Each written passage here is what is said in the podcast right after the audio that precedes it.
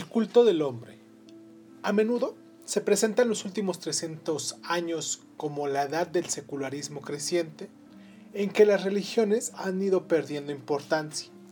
Si hablamos de las religiones teístas, esto es correcto en gran parte, pero si tomamos en consideración las religiones de ley natural, entonces la modernidad resulta ser una época de intenso fervor religioso.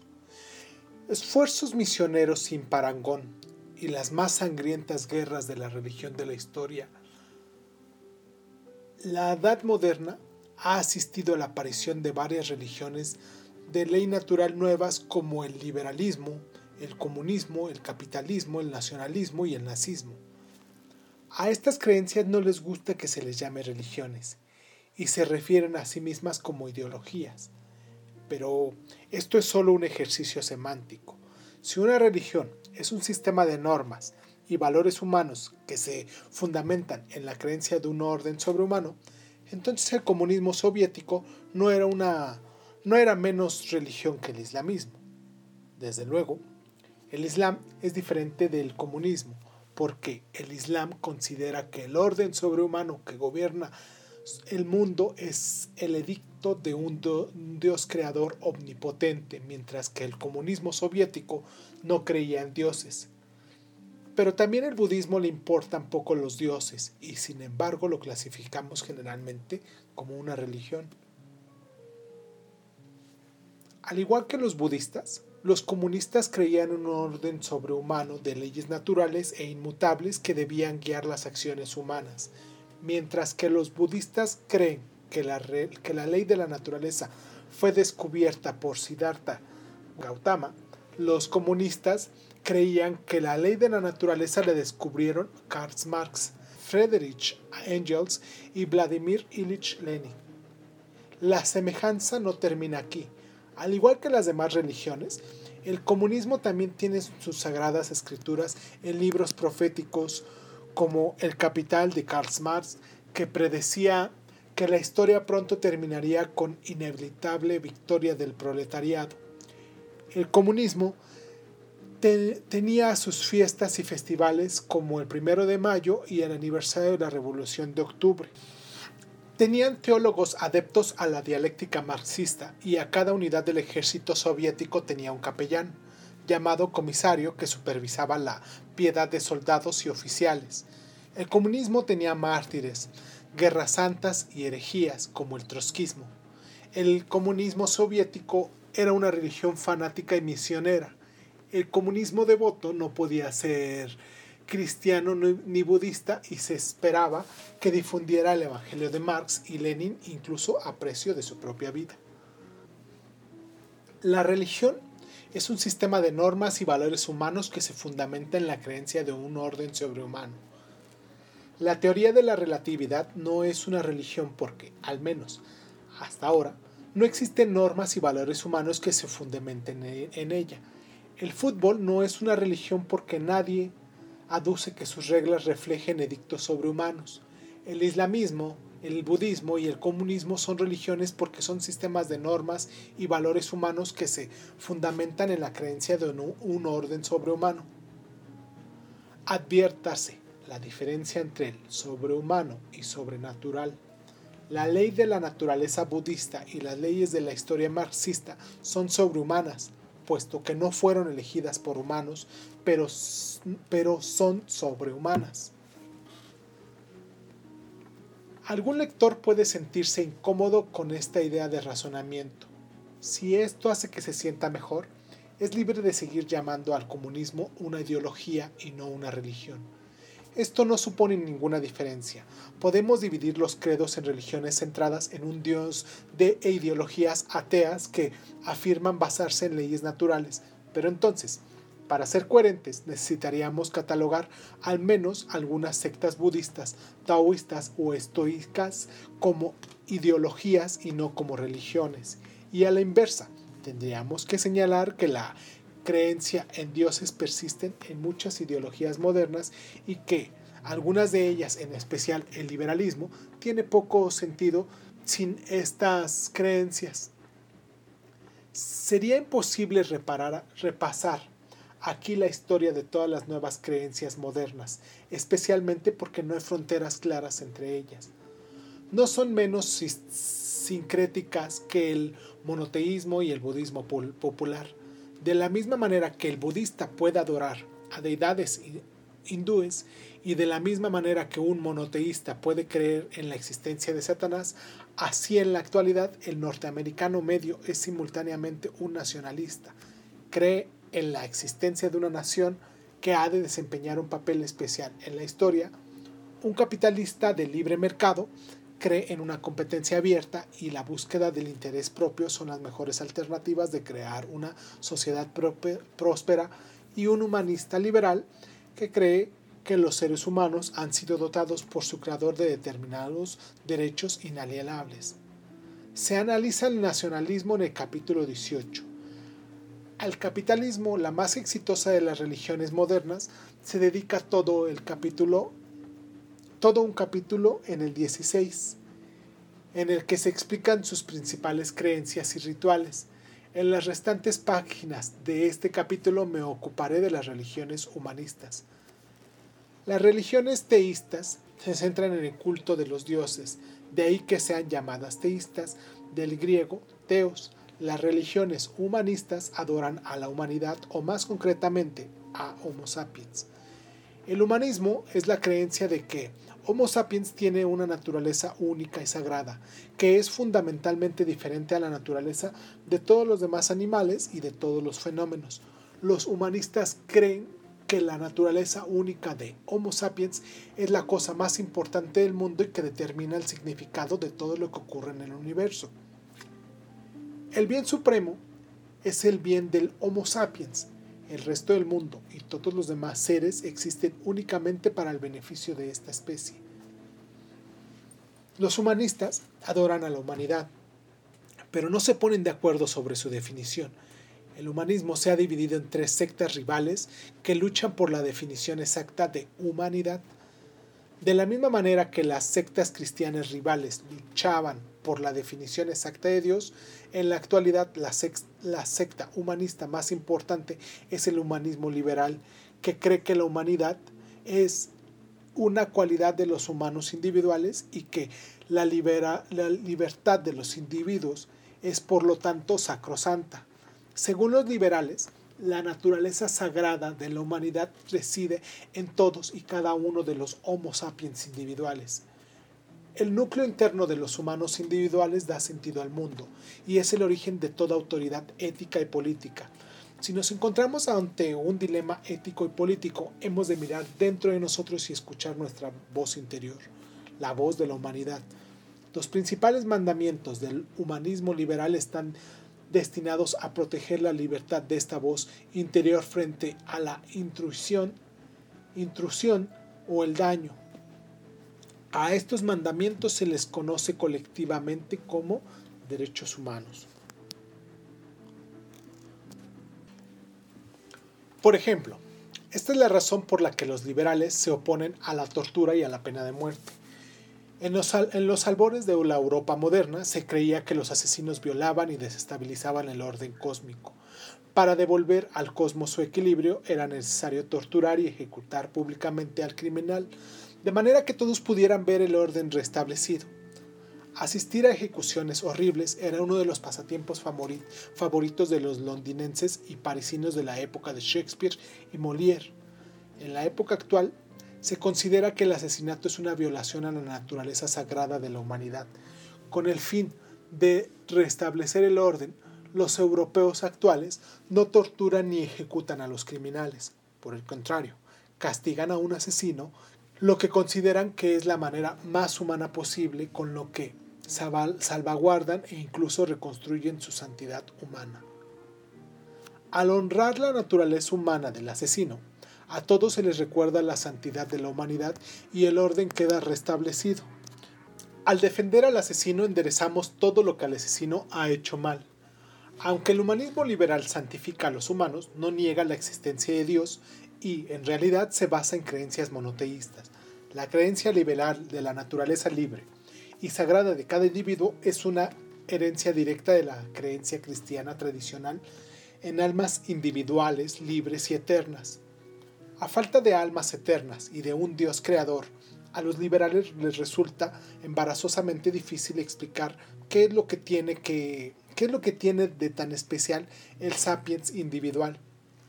Otra secta importante es el humanismo socialista. Los socialistas creen que la humanidad es colectiva y no individualista.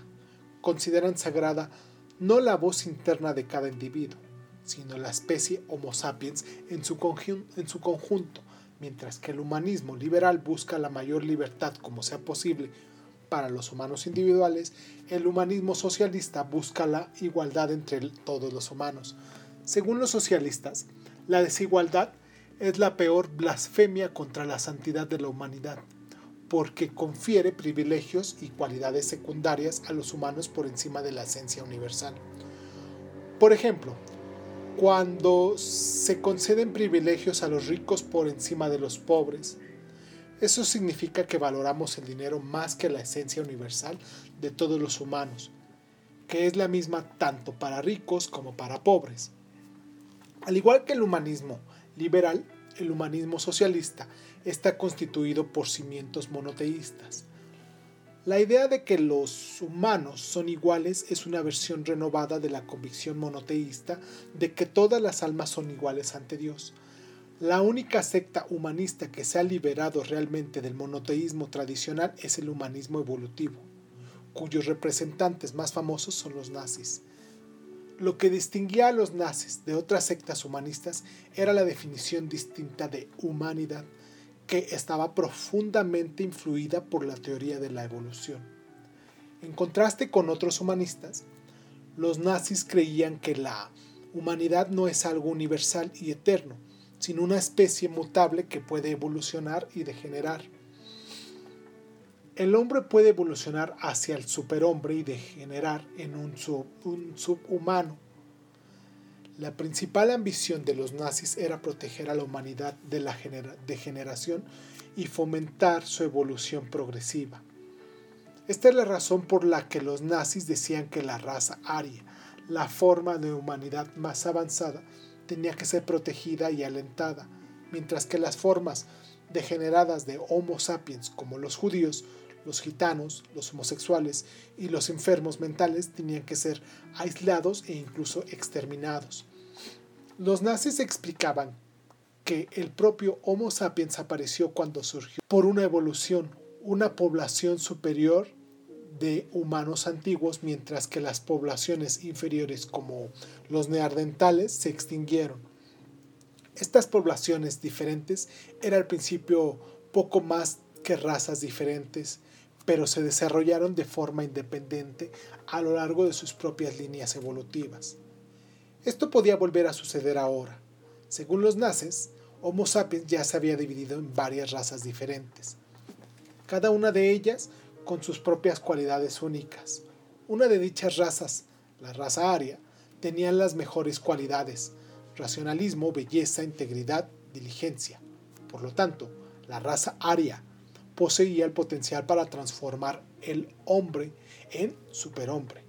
Otras razas, como los judíos y los negros, eran los neandertales de la actualidad y poseían cualidades inferiores. Si se le permitía reproducirse y en particular que se casaran con los arios, adulterarían todas las poblaciones humanas y condenarían al Homo sapiens a la extinción.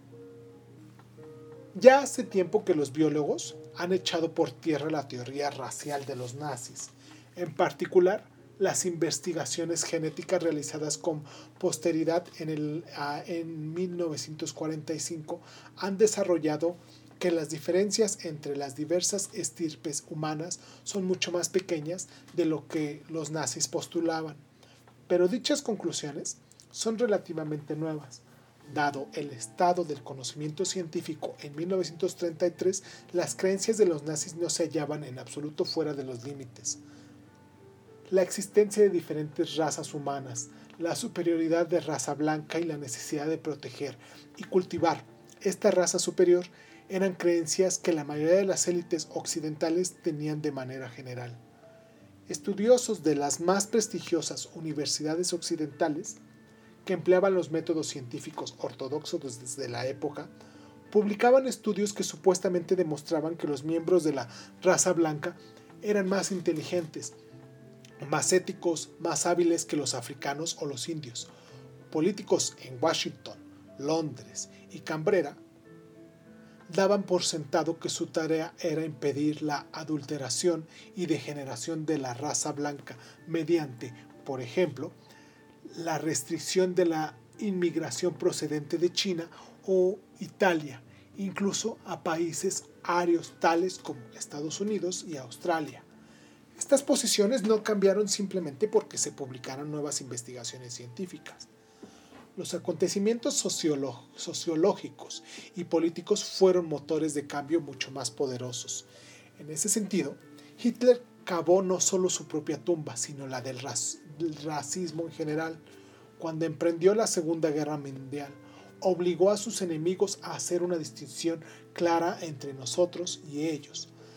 Tiempo después, y debido precisamente a que la ideología nazi era tan racista, el racismo quedó desacreditado en Occidente. Pero este cambio llevó un tiempo. La supremacía blanca continuó siendo una ideología principal en la política norteamericana, al menos hasta la década de 1960. La política de Australia Blanca, que restringía la emigración a Australia de personas no blancas, estuvo en vigor hasta 1973. A los aborígenes australianos no se les consideraron los mismos derechos políticos hasta la década de 1960, y la mayoría de ellos se les impidió votar en elecciones porque eran considerados inadecuados para funcionar como ciudadanos. Los nazis no aborrecían a la humanidad, luchaban contra el humanismo liberal los derechos humanos y el comunismo precisamente porque admiraban a la humanidad y creían en el gran potencial de la, de la especie humana. Pero, siguiendo la lógica de la evolución darwiniana, aducían que se debía dejar que la selección natural erradicara a los individuos inadaptados y dejara sobrevivir y reproducirse únicamente a los más adaptados. Al socorrer a los débiles, el liberalismo y el comunismo no solo permitían que los individuos inadaptados sobrevivieran, sino que les daban la oportunidad de reproducirse con lo que socavaban la selección natural. En un mundo así, los humanos más aptos se ahogarían inevitablemente en un mar de degenerados e inadaptados, y la humanidad se tornaría cada vez menos adaptada con cada generación que pasara, lo cual podría conducir a su extinción. Un manual de biología alemán en 1942 explica en el capítulo Las leyes de la naturaleza y la humanidad que la ley suprema de la naturaleza es que todos los seres que se hallan enzarzados en una lucha sin cuartel por la supervivencia, después de recibir de qué manera las plantas luchan por el terreno, como los escarabajos luchan por conseguir pareja, y así sucesivamente, el manual concluye que la lucha por la existencia es dura e inexorable, pero es la única manera de mantener la vida. Esta lucha elimina todo lo que es inadecuado para la vida y selecciona todo lo que es capaz de sobrevivir. Estas leyes naturales son incontrovertibles. Los seres vivos las demuestran por su misma supervivencia, son inexorables. Los que se resistan a ellas serán eliminados. La biología, no solo nos cuenta acerca de animales y las plantas, sino que también nos demuestra las leyes que hemos de seguir en nuestra vida y fortalece nuestra voluntad de vivir y luchar según, dichas leyes. El significado de la vida es la lucha. Hay de quien peque contra estas leyes. Después sigue una cita de Minecraft. La persona que intenta combatir la lógica de hierro de la naturaleza lucha de esta manera contra los principios a los que debe agradecer su vida como el ser humano. Luchar contra la naturaleza es provocar su propia destrucción. En los albores del tercer milenio, el futuro del humanismo evolutivo no está claro. Durante los 60 años siguientes al final de la guerra contra Hitler, era un tabú relacionar el humanismo con la evolución y defender el uso de métodos biológicos para mejorar al Homo sapiens. Pero en la actualidad tales proyectos vuelven a estar de moda. Nadie habla de exterminar razas o pueblos inferiores, pero muchos contemplan la posibilidad de usar nuestros crecientes conocimientos en biología humana para crear superhumanos. Al mismo tiempo, se abre una brecha enorme entre los dogmas del humanismo liberal y los últimos hallazgos de las creencias de la ciencia de la vida. Un abismo que no podemos seguir ignorando durante más tiempo.